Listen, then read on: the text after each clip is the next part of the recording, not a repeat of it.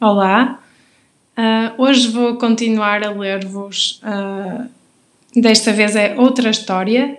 Na verdade, esta história foi escrita pela minha mãe um, e é sobre um peixe e também sobre os problemas que hoje em dia temos com a poluição dos mares, uh, etc.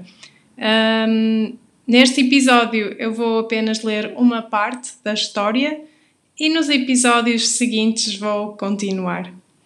Uh, espero mesmo que, que gostem e que se divirtam e que aprendam muito português, que é para isso que estamos aqui. A história então chama-se Gaspar e o Planeta Azul. Já me sinto um pouco apertado. Dentro deste invólucro, onde fui crescendo durante algum tempo, sinto que está a chegar a altura de me libertar. Algumas centenas de ovos, iguais a mim, vão apertando o ventre desta senhora, robusta e dourada, que é minha mãe. Estou aconchegado e resguardado contra os predadores que sei que por aí andam Sei que quando sair daqui terei que enfrentar muitos perigos, dos quais terei de me ir libertando para conseguir sobreviver. E eu quero viver muito e feliz. Enquanto assim ia pensando, eis que de súbito sinto dentro do meu casulo como que um empurrão, seguido de uma descida de temperatura. Dou voltas e mais voltas, cambalhotas, até que de repente fico parado, pousado em algum lugar e dentro da minha proteção. Paro de respirar, escuto, tento descobrir o que se passa.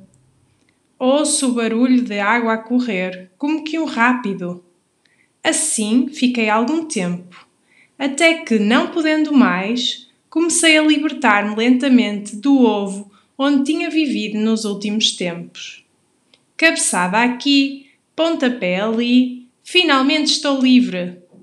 À minha volta, a água cristalina e pura deixa-me ver as pedras, a vegetação, as cores do fundo do lago. Sim, porque eu nasci num lago. Um lago lindo e policromático, onde, se, onde, se onde numa dança inebriante os peixes de várias cores, com as plantas aquáticas, e lá na superfície os nenúfares. Um pouco acima, uma queda de água fazia o barulho característico da água a bater nas pedras. Dos outros ovos meus irmãos, que comigo habitavam o ventre da linda senhora dourada, apenas ficaram dois perto de mim. Os outros foram-se perdendo ao longo do lago. Olhamos uns para os outros. Não tinha espelho para me ver, mas se fosse igual aos meus irmãos, tenho de confessar que fiquei um pouco desapontado. Eram um pouco cabeçudos.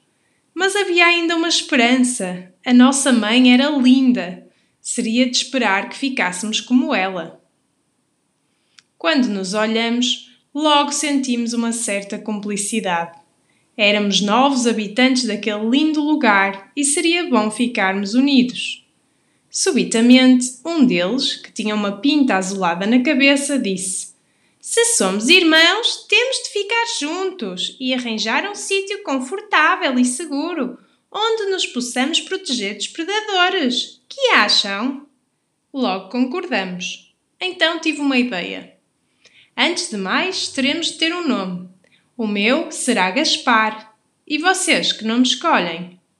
O da pinta azulada logo respondeu: Matias! Logo o outro, com um suspiro, escolheu Tobias. As nossas aventuras iam começar.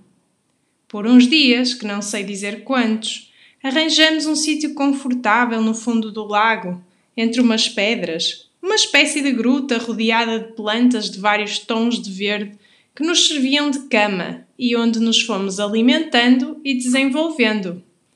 Ao fim de algum tempo, estávamos já em condições de nos aventurarmos pelas zonas menos conhecidas do lago.